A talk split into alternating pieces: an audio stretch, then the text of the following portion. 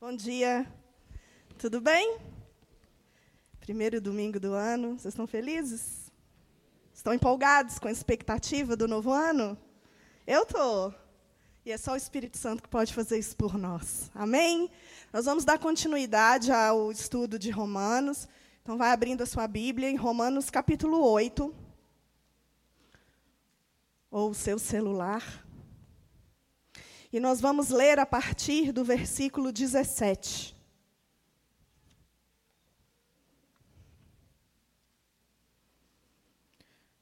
Nós finalizamos o culto da semana passada com esse versículo. E nós vamos pegá-lo de gancho para o estudo de hoje. Vamos ler? Romanos 8, versículo 17. Ora, se somos filhos, somos também herdeiros herdeiros de Deus e co-herdeiros com Cristo. Se com ele sofremos, também com ele seremos glorificados. Porque para mim tenho por certo que os sofrimentos do tempo presente não podem ser comparados com a glória a ser revelada em nós. A ardente expectativa da criação aguarda a revelação dos filhos de Deus. Pois a criação está sujeita à vaidade, não voluntariamente, mas por causa daquele que a sujeitou, na esperança de que a própria criação será redimida do cativeiro da corrupção para a liberdade da glória dos filhos de Deus. Porque sabemos que toda a criação, a um só tempo, geme e suporta angústias até agora. Versículo 23. E não somente ela, mas também nós, que temos as primícias do Espírito, igualmente gememos em nosso íntimo, aguardando a adoção de filhos, a redenção do nosso corpo. Porque na esperança fomos salvos. Ora, esperança que se vê não é esperança, pois o que alguém vê, como o espera? Mas se esperamos o que não vemos, com paciência o aguardamos. Você pode fechar os seus olhos aí? Vamos orar mais um pouco? Senhor, eis a tua palavra. E nós nos submetemos à autoridade dela nessa manhã.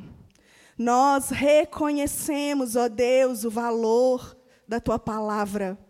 Ela nos liberta, ela traz direção. Mas nós vamos entender essa manhã aquilo que o Senhor vai ministrar através do teu espírito. Por isso, Espírito Santo de Deus, você tem liberdade em nossas vidas, em nos ensinar nessa manhã. Nos direcione, nos impulsione, abra os nossos olhos espirituais, assim como Paulo orou. Que os nossos olhos do nosso entendimento essa manhã sejam desvendados, para que, em nome de Jesus, a verdade da tua palavra, ela vivifique o nosso coração. Senhor, em nome de Jesus, nós te pedimos isso, nos ensine essa manhã. Tu és o nosso mestre. Em nome de Jesus. Você pode dizer amém? amém? Queridos, nós chegamos na metade do livro de Romanos. Você pode dar um glória a Deus? Até aqui, no capítulo 7, Paulo exaustivamente vai estar nos ensinando a respeito da justificação. Ele vai dizer que a justificação ela vem pela fé, ela não vem por obras, não é pelo seu muito fazer, não é pelos talentos que você tem, não é pelo dom que você tem, não é pelo tempo de igreja que você tem, não é pela sabedoria humana ou pela teologia que você tem, mas a justificação vem pelo simples fato do Senhor colocar ao seu coração a fé suficiente no Filho. Quando Jesus toma o nosso lugar, então morre naquela cruz, você está sendo redimido, justificado, e isso não é mérito nenhum nosso. Em todo o tempo, nesses sete primeiros capítulos, Paulo vai estar nos orientando a respeito disso. Que a lei, ela não tem poder em si mesma para salvar. Ela vai então nos exemplificar com Abraão, o pai da fé, que não foi salvo por obras, mas antes da circuncisão, ele foi salvo porque creu. Então ele chega no capítulo 7 dizendo acerca da lei, que Paulo vai dizer que ele não faz aquilo que ele quer, mas ele vai fazer aquilo que ele não quer. Porque há uma lei que habita nele, que é a lei do pecado. Por isso, a lei, ela não tem poder para salvar, mas ela tem a finalidade de mostrar o pecado que há em nós. Você já percebeu quando você está andando no lugar onde você nunca andou? E você pisa em um determinado lugar que não poderia pisar, e alguém diz assim: não pode pisar aí. Você não sabia que era errado pisar naquele lugar porque não falaram para você. Mas você não deixou de errar porque você pisou no lugar que não deveria. Mas quando alguém coloca uma placa dizendo proibido pisar, você pisa naquele lugar com a consciência de que você está pecando. A lei, ela é apenas um aio, ela vai pegar na sua mão e vai conduzir você àquele que pode te salvar. Ela vai conduzir você e vai falar para você o seu pecado. Paulo vai dizer: Antes eu não sabia que eu cobiçava, mas porque a lei diz: Não cobiçarás. Então agora eu tenho a consciência que eu cobiço, então eu posso ir até Cristo para que Ele me redima do meu pecado. Os irmãos estão entendendo até aqui? Mas agora, no capítulo 8, é como um divisor de águas. Paulo, ele meio que muda de assunto, não mudando, ele vai acrescentar algo que estava faltando no ensino a respeito da justificação. A justificação ela ocorre pela fé e ela é um ato, ponto. Mas a partir de então, Paulo vai estar nos ensinando que a, a nossa vida cristã o cristianismo, ele precisa ser vivido a partir desta justificação. Semana passada nós ouvimos o pastor Silvio dizer que Romanos 8:1 vai dizer: "Já não há condenação para aqueles que estão em Cristo Jesus. Não há mais condenação. E a partir de então, o Espírito Santo entra com autoridade, com poder para ajudar você a caminhar mediante essa afirmação. Para que você consiga andar nessa afirmação de que não há mais condenação para você, você por si mesmo não consegue. Nós não conseguimos ter uma vida de santificação, nós não conseguimos ter uma vida cristã autêntica sem a presença e o auxílio do Espírito Santo. Então, no capítulo 8, vamos estar aprendendo a respeito do ministério do Espírito Santo.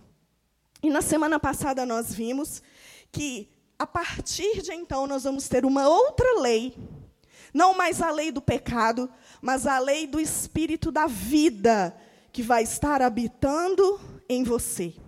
E essa lei do Espírito, ou seja, o Espírito Santo habitando no seu espírito, habitando no seu coração, te dá a capacitação necessária para que você viva uma vida no Espírito. O que é viver uma vida no Espírito? É você, a partir de então, viver uma vida com a inclinação das coisas do Espírito. Antes você tinha uma vida com inclinação para as coisas da carne. Agora, porque o Espírito Santo habita em você, ele te capacita a pensar nas coisas do alto. Você pode dizer um amém? Então, queridos, Deus é tão maravilhoso e a sua graça, ela é tão maravilhosa que além dele salvar você sem nenhum esforço seu, ele ainda te dá a capacitação para que você viva o Evangelho de forma plena. Você pode dizer um amém? Porque a gente é tão incapaz em nós mesmos que a gente não consegue nem viver uma vida cristã mediante a justificação de Cristo. Nós precisamos que o Espírito Santo nos conduza de glória em glória a uma vida em santificação a uma vida que glorifique e agrade o Pai. Então, ele vai dizer, na semana passada, que o Espírito também vai nos dar a garantia da ressurreição. Porque o Espírito que ressuscitou Cristo habita em você. Nós temos a garantia, o penhor da herança, de que no último dia nós seremos ressuscitados.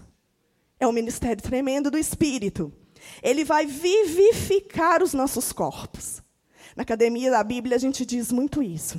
A salvação, ela tem um tempo aoristo. O que, que é isso? Você, quando creu em Cristo, você foi salvo. O seu espírito foi regenerado, o seu espírito foi justificado. Hoje, você está sendo salvo no tempo presente, com as suas emoções, porque o Espírito Santo de Deus te conduz à novidade de vida. E você será salvo naquele grande dia, quando o seu corpo físico será glorificado. Você pode dizer um aleluia? Então, é aquele dilema do cristão. Já é, mas ainda não. Nós estamos vivendo um tempo em que nós já estamos salvos, mas ainda não está de uma forma completa. E o Espírito Santo tem esse ministério, essa capacitação em nós, para que nós possamos trilhar essa jornada, glorificando a Deus e vivendo um cristianismo autêntico. Ele vai dizer também, no capítulo 8 até o versículo 17, que o Espírito ele testifica no nosso espírito que nós somos filhos de Deus. Isso me traz a ideia de identidade. Você sabe quem você é? Você é filho. E filho com intimidade com o pai. Lembra do livro de Esther? Esther queria se apresentar ao rei Assuero, mas não tinha autorização para entrar se o rei não a convidasse. Então ela pede que toda a província ore por ela, porque o rei poderia mandar matá-la pela ousadia dela querer entrar na presença do rei. Então Esther vai à presença do rei e o rei estende o cetro. Aquele cetro representa a aceitação do rei pela pessoa que entra na presença. Nós temos esse cetro estendido por causa do sangue de Cristo derramado por nós. Quando ele rasga o véu, nos dá livre acesso à sala do trono. E hoje você não precisa de intermediários para se achegar à presença do Pai. Isso é maravilhoso. E isso é o ministério do Espírito que fala ao seu coração e ao seu espírito, dizendo: pode ir, você é filho. E te ensina também a chamá-lo de Abba, Pai.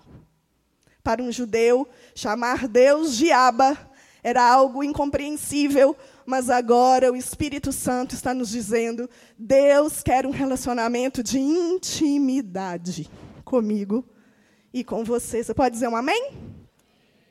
Então, nós vamos ser guiados por Ele. O Espírito Santo vai guiar você nessa caminhada. Agora, você não vai mais ter uma vida de autodependência. Você não vai fazer suas próprias escolhas. Posso ouvir um amém? Início do ano, projetos. Você vai ser guiado por aquele que habita no seu coração. Então, nós chegamos no versículo 17. Semana passada, que vai ser o gancho para aquilo que nós vamos estudar essa manhã. E vai dizer assim: Ora, se somos filhos, somos também herdeiros, herdeiros de Deus e co-herdeiros com Cristo. Se com ele sofremos, também com ele seremos glorificados. E aí o versículo 18 continua: Porque para mim tenho por certo que os sofrimentos do tempo presente não podem ser comparados com a glória a ser revelada em nós. Queridos, em várias passagens bíblicas, nós vemos que o caminho da glória é o sofrimento. Se você ouvir uma pregação, um ministério, uma mensagem dizendo que quando você vem para Cristo, as coisas só vão melhorar, não ouça. Porque as coisas não vão só melhorar. Tenho uma notícia para você essa manhã. O sofrimento, ele faz parte do cotidiano do cristão. Com o Messias foi assim. Com Cristo foi assim. Ele passou por uma situação de sofrimento para chegar ao momento da glorificação. E Paulo vai nos dizer que se nós pertencemos a Ele, assim será conosco também. Porém, Paulo, ele traz um contraponto para nós essa manhã.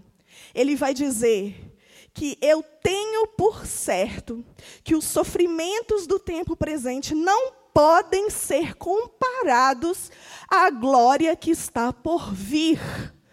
Alguém que conheceu o que é sofrimento se chama Paulo. Paulo sofreu muito por causa do Evangelho. E talvez, meu irmão e minha irmã, essa manhã, você chegou aqui nesse lugar passando por muitas situações. Você já viu irmãos que muitas vezes não conseguem continuar a caminhada e param no meio do caminho. Quantos irmãos nossos em depressão, quantos irmãos nossos em suicídio, porque não conseguem tirar os olhos das circunstâncias, salvo quando é uma situação orgânica, não conseguem ver a questão da pressão do hoje, fixam o seu olhar nos problemas de agora e não colocam seus olhos em esperança naquilo que está por vir. Paulo está chamando a nossa atenção essa manhã, querido. Tire os olhos das circunstâncias. Há algo por vir, não nessa era presente. Depois que passar esse tempo, aguenta firme. É isso que Paulo está nos sacudindo essa manhã. Ele está dizendo: sim, você foi justificado. Agora, viva de uma forma que você tenha esperança. Você pode repetir comigo? Esperança. Há algo em Deus, a promessa em Deus ao nosso respeito. É interessante que quando nós temos esperança das coisas de hoje, por exemplo, você diz assim: eu tenho esperança de ter uma casa nova. Eu tenho esperança de cursar um curso superior. É algo que você almeja, que você deseja, que você até lute por isso, mas hoje você não tem certeza que vai acontecer.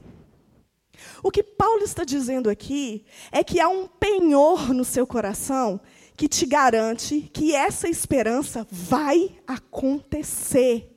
Não é uma esperança nula, inútil. Você não vai estar perdendo tempo. Você não vai estar viajando na maionese. Ah, será que algum dia isso vai acontecer? Não, querido, é fato. Você será glorificado. O seu corpo será glorificado. E as dores que você sente hoje, a enfermidade que está no seu coração, no seu corpo físico, as depressões, as angústias. Eu estava orando aqui, questões de angústia. Irmãos, isso vai ter fim o choro, a tristeza vai ter fim. Mas você tem que ter essa consciência de que a esperança é uma prática. É uma espera em ação, não é uma espera estática. Salmo 40 vai dizer assim: Esperei confiantemente pelo Senhor. Ele se inclinou para mim e me ouviu quando eu clamei por socorro. Esperar com confiança é você saber que você não está perdendo tempo. E que hoje é menos um dia de que você vive tribulações nessa terra. Nós não sabemos, irmãos, o dia que nós seremos glorificados. Tem rumores aí de terceira guerra, não tem? Recebi um tanto de meme dizendo que o mundo vai acabar. Deixa eu dizer uma coisa para você. Isso são só os rumores de guerra. Mas quando ele vier, quando nós nos encontrarmos com ele, essas lutas de hoje que você tem vivido, na sua família, na sua casa, nem se comparam àquilo que você vai viver em Cristo Jesus. Você pode dizer um amém? Nós vamos iniciar esse ano o primeiro domingo do ano dizendo: Senhor, Espírito Santo de Deus, eu preciso dessa esperança. Tira os olhos da circunstância, meu irmão. Certa feita, Estava uma chuva muito forte. Os discípulos estavam no barco. E Jesus andava por sobre as águas. Eles achavam que era um fantasma. Então, Pedro disse: Senhor, se és tu, faz-me andar por sobre as águas e ir até você. E Jesus disse: Vem. E, Jesus, e Pedro sai do barco, caminha pelas águas, mas a palavra vai dizer que ele olhou para as circunstâncias, ele olhou para o vento e ele começou a afundar. Prontamente, o Senhor estendeu a sua mão, puxou Pedro. Deixa eu dizer uma coisa para você essa manhã. Vamos caminhar. Fixe os seus olhos naquele que disse para você: vem. Jesus, essa manhã, está nos trazendo uma verdade no nosso coração. Tire os olhos da tempestade. Tire os olhos do vento. E nós só vamos conseguir, irmãos, fazer isso se o Espírito Santo de Deus nos conduzir a isso. Posso ouvir um amém? Então, depois desse apelo, é um apelo de Paulo para que nós possamos olhar para o futuro, tirar os olhos do agora. Ele vai então no versículo 19 dizer: A ardente expectativa da criação aguarda a revelação dos filhos de Deus. Essa palavra ardente expectativa, ela é do grego apocaradokia, quer dizer esperar com a cabeça erguida para o alvo, nas pontas dos pés, tentando olhar aquilo que se vem. A criação em Gênesis, capítulo 1 e 2, recebeu uma palavra de Deus dizendo que ela era boa. Mas por causa da queda em Gênesis capítulo 3, ela recebeu uma palavra de julgamento, uma palavra de maldição. Então a, a natureza agora ela produz abrolhos, ela produz espinhos, ela faz com que o homem tenha que ganhar o seu sustento com suor no rosto, com peso, com fadiga. Mas ela sabe, olha o que a palavra está dizendo, ela sabe que a situação dela não é definitiva. Ela está com uma ardente expectativa, olhando para mim para você. Porque ela sabe que quando eu e você formos regenerados desse corpo físico, é a vez dela. Eu pergunto para mim para você nessa manhã: como você está esperando a redenção completa em Cristo Jesus? Será que você está esperando com uma ardente expectativa, irmão? Será que você tem os olhos fixos na volta de Jesus? Porque esse é o cerne do cristianismo. Não pode resumir no hoje. A nossa vida cristã não pode resumir no seu trabalho. A nossa vida cristã não pode se resumir no seu ministério. A nossa vida cristã não pode se resumir na sua família, nem nos projetos pessoais que você colocou nos alvos esse ano. A nossa vida cristã, ela tem que ser pautada na esperança você tem que viver, acordar hoje e dizer: pode ser hoje, pode ser hoje que o fim do sofrimento vai acontecer. Ardente expectativa. E ela vai dizer no versículo 20: Pois a criação está sujeita à vaidade ou à futilidade não voluntariamente, mas por causa daquele que a sujeitou. A criação não é ré, a criação é vítima. Ela foi amaldiçoada por minha causa e por sua causa no Éden. A nossa natureza pecaminosa destruiu toda a originalidade daquilo que Deus fez no Éden. E essa palavra, futilidade, ela tem o objetivo de trazer a ideia de que aquilo que tinha um propósito a ser cumprido, ele agora não tem mais condições em si mesmo de cumprir. Nós e toda a criação fomos criados com um objetivo supremo: glorificar a Deus. Mas eu e você hoje não conseguimos glorificá-lo de forma plena se o Espírito Santo não habitar em nós e nos conduzir à vontade do Pai. A criação não consegue glorificar a Deus hoje, porque ela está em degradação. Alguns cientistas vão dizer que a Terra está em evolução.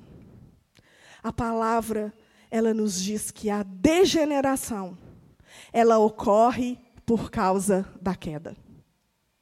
Por isso hoje a criação, ela tem a esperança, versículo 21, de que a própria criação será redimida do cativeiro da corrupção para a liberdade da glória dos filhos de Deus. Alguma, algumas traduções vão dizer que ela será redimida da decadência no qual ela se encontra.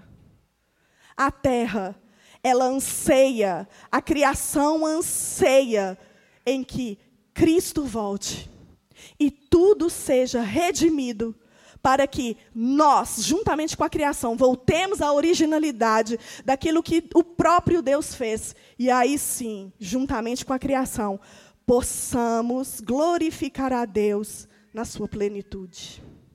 Você tem vivido seus dias nessa esperança, irmão? Versículo 22 vai dizer: Porque sabemos que toda a criação, a um só tempo, geme e suporta angústias até agora. Essa ideia de geme, ela vai trazer uma ideia de gestação. Se você já teve oportunidade de passar por isso, ou se você, homem, já teve oportunidade de assistir esposa, irmã, tendo trabalho de parto, é bem isso que Paulo está querendo dizer. Quando uma mulher entra em trabalho de parto, ela vai gemer, ela vai sentir dores. É uma angústia muito grande. Mas ela suporta, porque ela sabe que aquele trabalho de parto é necessário para que o filho nasça e ela tenha o filho nos braços. Amém? Tem uma grávida. Sem o trabalho de parto, sem as dores, o filho não nasce. Nós estamos dizendo de uma forma natural, amém? O que Paulo está trazendo aqui é: a natureza está em trabalho de parto. E ele suporta esse trabalho de parto porque sabe que novos céus e nova terra vai nascer. O tempo novo vai chegar e nós vamos poder viver todo o tempo em plenitude daquilo que o Senhor criou no Éden. Versículo 21 vai dizer: E não somente ela, mas também nós que temos as primícias do Espírito. Alguns estudiosos vão dizer que Paulo estava se referindo ao tempo de Pentecostes, que também é chamada de festa das colheitas ou festa das semanas. Eram sete semanas em que o povo de Israel se retirava colhia os primeiros frutos e ia até Jerusalém entregar a oferta no templo. Eles tinham mais ou menos o período de uma semana que eles não podiam plantar, mexer na terra, e isso era um objetivo agrícola que as pessoas entendiam porque a terra tinha que descansar naquela primeira colheita, e logo depois da primeira colheita e depois daquele descanso, a colheita maior viria, era a colheita que o povo poderia usufruir. Foi bem nesse tempo, nessa festa, em Atos, que o, veio a descida do Espírito. Então, Paulo está trazendo essa realidade. Hoje existe dentro de você as primícias do Espírito. Ou seja, há uma colheita hoje que nós podemos colher e viver em relação aos benefícios do Espírito Santo mas a plenitude nós vamos colher lá na glória. Nós temos um penhor, uma garantia. Já viu cheque calção? Você deixa o cheque calção lá e depois você paga o restante para receber? É exatamente isso. O Espírito em você é uma garantia de que você será redimido. O preço foi pago. E vai chegar o tempo em que toda dor, todo choro, todo sofrimento vai acabar. E é interessante que ele vai dizer isso. A criação geme, nós também gememos. Mas preste atenção no versículo 24. Porque na esperança fomos salvos. Ora, esperança que se vê não é esperança, pois o que alguém vê como espera. Mas se esperamos o que não vemos, com paciência o aguardamos. A criação, ela vai esperar, fala no versículo 21, na esperança de que a criação será redimida, e agora nós gememos, versículo 24, porque na esperança nós já fomos salvos. A nossa caminhada tem que se basear na esperança. Este é um maravilhoso ministério do Espírito Santo em nós. Ele faz com que você redirecione o seu olhar, redirecione o seu alvo e comece a olhar naquilo que ainda está por vir. Paulo está trazendo esse contraste agora.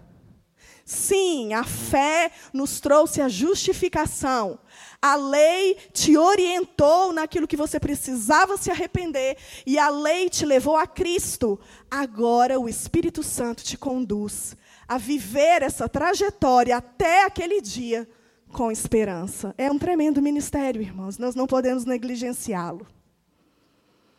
Esperar com paciência eu falei do Salmo 40, que era se aguardar e esperar com confiança. E aqui ele vai dizer: espere com paciência. Essa paciência vai nos trazer a ideia de longanimidade. E que vai dispersar toda a ansiedade no nosso coração. Viva o hoje, intensamente o hoje, mas com o seu coração voltado no amanhã. A sua esperança não pode estar nos resultados de agora, naquilo que você vive e sofre hoje. A sua esperança tem que estar na garantia que tem no seu coração, que é o Espírito Santo de Deus. Amém? E para fecharmos, versículo 26. Também o Espírito semelhantemente nos assiste em nossa fraqueza porque não sabemos orar como convém, mas o mesmo Espírito intercede por nós sobremaneira com gemidos inexprimíveis. Olha que interessante. Primeiro a criação geme, depois a igreja geme, e agora o Espírito Santo geme. O Espírito Santo habitando em mim e em você está fazendo gemidos inexprimíveis. Sabe o que quer dizer isso? Que não tem palavras que possam expressar aquilo que nós temos que dizer diante de Deus. E no versículo 27 vai dizer que aquele que sonda os corações, ou seja, o Pai que sonda o seu coração nessa manhã, ele está sondando você, sabe qual é a mente do Espírito porque segundo a vontade de Deus é que ele intercede pelos santos. Olha para mim. Irmãos, em nós mesmos a gente não vale nada, que nem orar a gente presta. Você precisa do Espírito Santo até para você falar com Deus. Você já teve livre acesso. Ok, você chegou lá no trono, mas você não sabe falar. Sabe por quê? Porque a queda trouxe uma motivação errada para os nossos corações. Egoístas, nós somos egocêntricos, nós oramos coisas que nós não sabemos. A gente não consegue saber nem o que vai acontecer com a gente quando a gente sair desse culto. Mas o Espírito Santo, ele faz gemidos inexprimíveis diante do seu Pai a seu respeito. E Deus que sonda o seu coração. Salmo 139 vai dizer: Davi orando, Senhor, sonda o meu coração. Vê se há em mim algum caminho mau. Guia-me pelo caminho eterno, porque só Ele tem o poder de te sondar. Querido, deixa eu te falar uma coisa. Quero ilustrar para você. Eu sou fisioterapeuta apesar de não exercer mais. Mas teve uma época na minha vida em que eu trabalhava no hospital. E a pior coisa que tinha para mim era quando eu entrava para ter que fazer aspiração num paciente com problema respiratório. Porque eles tinham vergonha, eles diziam assim: ah, não, você de novo. Porque eu tinha que colocar a sonda e triturar ali toda a secreção. E eu tinha que pôr uma roupa toda especial, porque voava secreção para tudo quanto é lado. E era nojento, era fétido. Muitas vezes a pessoa estava ali com pneumonia, com bactérias fortíssimas. E eu dizia: não, não liga, fica tranquila. Eu ficava acalmando a pessoa, mas eu, eu vivia aquilo. Eu falava: meu Deus, se fosse eu, eu ia morrer. Fazia ali todo o procedimento. E quando acabava, a pessoa falava: obrigada, obrigado, porque ela conseguia respirar. E a secreção ficava ali, num, armazenada. E eu estava estudando esse texto, irmãos. E eu disse, Senhor, muitas vezes nós não queremos que o Senhor venha nos sondar. Porque nós temos vergonha daquilo que sai de dentro, sabe? Irmãos, mas Ele vê. Não adianta esconder as coisas podres fétidas que há dentro de você. Não adianta, Ele está vendo. Sabe por que, que Ele sonda? É para você respirar melhor. Porque quando a secreção sai, sabe o que, que acontece? As orações são feitas mediante a vontade do Pai, porque aí você consegue respirar e entender: uau, eu preciso orar assim, porque o Espírito já te limpou. Ele faz gemidos inexprimíveis. E eu quero te dizer uma coisa. Todas as vezes que o Espírito te incitar a orar, e você não achar palavras para falar, fique em silêncio, sabendo que o Espírito está fazendo gemidos inexprimíveis ao seu respeito. Você não precisa abrir sua boca, não, irmão. Apenas aquiete-se no colo de seu pai. Para com esse negócio de falar, eu não consigo orar. Ah, eu tô, sabe, tô na frieza espiritual, não consigo nem orar. Não ora, não fica calado, deixa o Espírito orar por você. E deixa ele sondar você. Não tem esse negócio com o Espírito e Deus não te sonda, não, ele sonda. Sabe por que ele sonda? Porque ele ama você. E ele quer que você se levante dessa cama de enfermidade espiritual. E quando você orar, irmão, quando você abrir a sua boca, você vai ter o entendimento de que o Espírito já sondou o coração do Pai. Coríntios vai dizer isso: que o Espírito Santo perscruta o coração do Pai ao nosso respeito. Ele sabe do que você precisa. Segundo o ministério do Espírito nessa manhã, esperança e intercessão. Comece o ano deixando o Senhor tirar a podridão do seu coração. Talvez, irmãos, as lutas tenham trazido tanta secreção em você. Que você não está tendo forças para orar. Deixa Ele te sondar essa manhã. Nós vamos cantar uma canção agora. Levanta do seu lugar. Faça dela sua oração, irmão.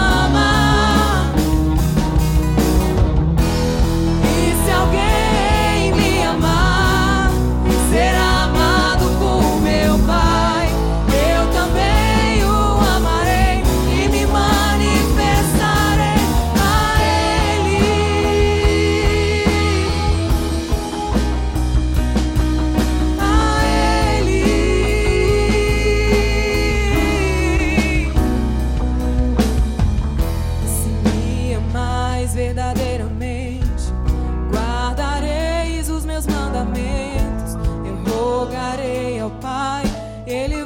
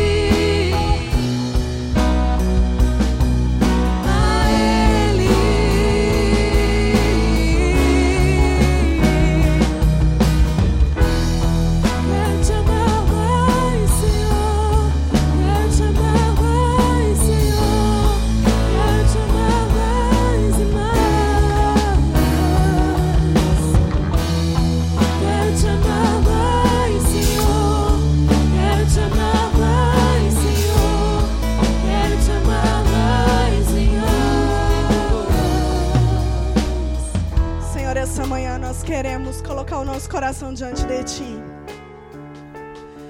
E dizer: sonda o nosso coração. Arranca, Deus, aquilo que estava atrapalhando o nosso respirar. Nós queremos te pedir, Espírito Santo de Deus, nos perdoe pela negligência em entender o teu ministério em nós. Nos ajude na caminhada, nos ajude na trajetória. Encha-nos essa manhã. Nós te desejamos, Espírito Santo de Deus. Nós reconhecemos essa manhã o ministério que você tem em nós e a favor de nós. Renova a esperança. Nos ajude a tirar os olhos do vento, da tempestade. Nos ajude a olhar fixamente para o Autor e Consumador da nossa fé. Nós iniciamos esse ano, primeiro domingo do ano, dizendo, declarando: temos esperança em Ti, esperamos em Ti com confiança, Senhor. Esperamos pacientemente, porque o Senhor nos ouve, o Senhor, ó Deus, há de nos livrar e redimir o nosso corpo físico. E o que passamos hoje não vai ser comparado à glória que está por vir. Entregamos ao Senhor a nossa vida, consagramos ao Senhor tudo que temos, tudo que somos, Senhor. E respirando melhor essa manhã, nós dizemos: Espírito Santo, nos ensine a orar. Nos ensine a orar aquilo que está no coração do Pai. Não queremos vãs repetições, não queremos orações superficiais, não queremos pedidos egoístas, queremos orar o coração do Pai ao nosso respeito. como Igreja Mineirão. Senhor, olha, contempla para a tua igreja. Nós nos submetemos, Senhor, à tua vontade em 2020. Tu tens o controle de tudo. A obra é tua. A igreja é tua e nós somos teus. Você pode aplaudir o Senhor, querido. Tem alguém aqui nesse lugar que quer entregar sua vida para Jesus? Ou que quer se reconciliar com Ele? Estava desviado? Levante sua mão do seu lugar. Comece o ano na presença de Deus. Tem alguém aqui? Alguém gostaria que orássemos por você? Então, querido, vá em paz e viva o melhor ano da sua vida. Em nome de Jesus.